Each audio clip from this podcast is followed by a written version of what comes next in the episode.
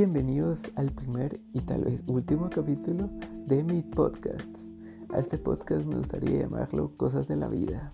En este primer episodio hablaré sobre algo que estaba presente en la vida de todos, a menos que han estado oyendo J. Piedra, lo cual es la pandemia del COVID-19, alias coronavirus.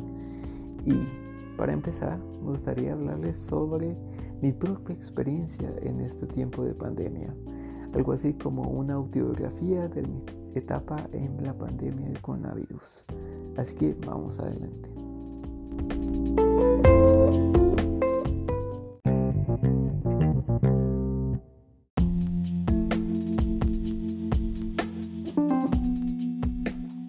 Empezamos por el inicio. Era el año 2020. Yo empezaba a estudiar mi carrera universitaria de ingeniería química y pues estaba empezando a hacer amigos en la universidad, lo cual me hace bastante feliz en mi opinión. Y todo lo que habíamos escuchado del coronavirus, sean noticias de Italia o de Europa en general, de Asia, sobre los efectos o lo que estaba causando la enfermedad en esos países, se escuchaba como algo lejano que no, al menos tardaría en llegar a mi país, que es Guatemala.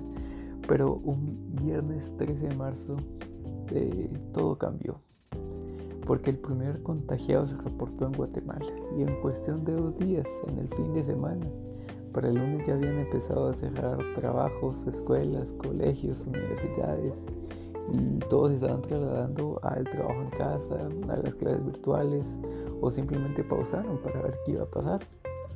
Y pues desde entonces todo ha sido un cambio, porque recuerdo que para mayo eh, todos con mi, con mi familia estábamos pensando que ya iba a acabar, que íbamos a empezar a volver con las debidas precauciones, ¿verdad? Con las mascarillas, limpiando las manos a todo momento, cambiando de ropa cuando llegamos a casa y así, pero nunca pasó. Eh, la dinámica en mi hogar tuvo que cambiar, ya que vivo con mi abuela, con mi mamá y yo. Mi mamá y yo casi nunca estábamos en la casa porque ella solía salir todo el día a trabajar, yo estaba en la universidad o salía con amigos o algo así. Y pues desde entonces tuvimos que acoplarnos a vivir los unos con los otros y poder interactuar sin causarnos más estrés o sin enojarnos con los demás.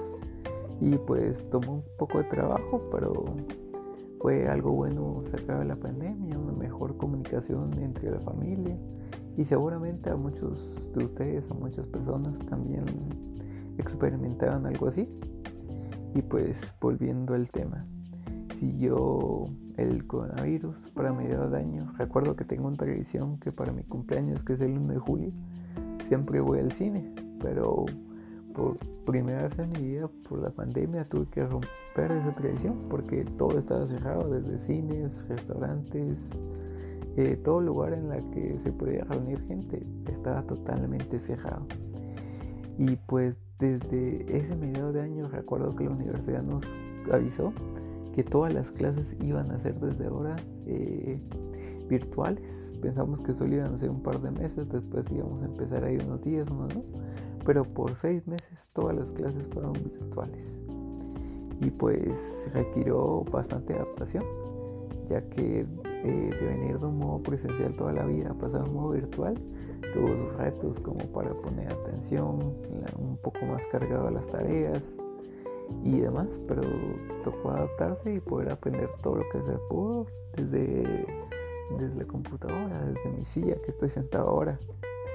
Y pues así pasaron los meses, llegó Navidad y pues por primera vez no me pude reunir con mi familia ya que por distanciamiento social cada quien está en su casa y nos limitamos a poder contactarnos a través de llamadas, llamadas, mensajes de texto y demás. Y pues durante ese tiempo empecé a sentirme un poco decaído, si se puede decir así, porque las fuentes de felicidad que normalmente estamos acostumbrados, como son nuestra familia, amigos, conocer gente nueva, eh, ya no estaban presentes. Y entonces había que encontrar un nuevo sentido a la vida, ya que todo lo que se estaba viendo estaba al momento era puramente una rutina. Levantarte, tal vez hacer ejercicio, comer, hacer tus tareas, trabajo, etcétera eh, descansaba un poco antes de dormir, dormir y repetir. Entonces eh, todo empezaba a perder un poco el sentido. Pero desde que empezó este año, el 2021, me tomé como reto volver a, a encontrarle sentido a la vida, a lo que hago, la felicidad, tomar la importancia de las pequeñas cosas. Y pues creo que es una lección bastante importante de la pandemia. Eh, tomar importancia en las pequeñas cosas que se hace cada día. Incluso empecé a disfrutar ir al supermercado, algo que nunca había hecho en mi vida antes. Y pues eh, también empecé a hacer nuevos amigos, eh, que incluso hasta el momento hay algunos que no conozco su cara o no los he visto en persona. Simplemente me limito a las fotos, mensajes o llamadas que puedo tener con ellos. Pero eso ha sido la vida para mí, para todos en el mundo. Y cada uno nos ha tocado adaptarnos a nuestras diferentes situaciones. Eh, y ya para este tiempo, después de un año, ya están empezando a vacunar, ya no hay tanto riesgo como teníamos antes o teníamos miedo de visitar a nuestros abuelos, ya que ellos ya pueden estar vacunados y así. Y poco a poco todo volverá como a un poco de normalidad como lo era antes, pero creo que eh, después de la pandemia todo ha cambiado porque nos ha dejado enseñanzas a tomar eh, importancia la felicidad de las conexiones que tenemos con las personas, ya que aprendimos que no es necesario un espacio físico para hacerlo, para tomar la importancia a alguien, sino con conocerlo de forma virtual, chatear, eh, una llamada o cosas así pueden hacer tu día mejor, el tuyo, el mío. Y pues eso ha sido la pandemia hasta el momento. Actualmente cuando estoy grabando esto es el 28 de mayo del año 2021. Ya me he adaptado a las clases virtuales, ya puedo administrar mejor mi tiempo.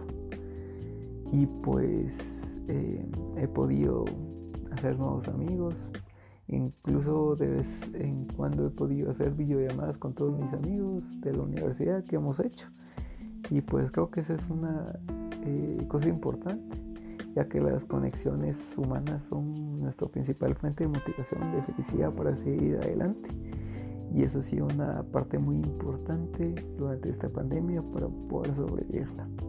Y si podemos sobrevivir a esto, estoy seguro que podemos sobrevivir a mucho más. Y pues aquí lo dejo. Muchas gracias por escuchar. Que tengan feliz día, tarde, noche, donde, donde sea y cuando sea que estén escuchando. Adiós.